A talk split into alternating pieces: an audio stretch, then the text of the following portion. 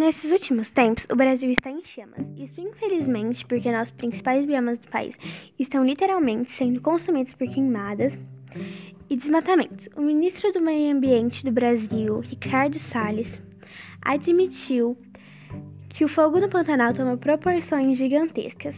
A maior série de queimadas do bioma em décadas tinha alcançado seu ápice na avaliação de especialistas. O ritmo das ações do governo federal para conter os incêndios indica demora e uma oferta de recursos e infraestruturas incompatíveis com o tamanho da devastação. Por outro lado, organizações não governamentais e voluntários agem pra, para frear o avanço do fogo na região. Aqui é Najib Pacheco, do 8 B.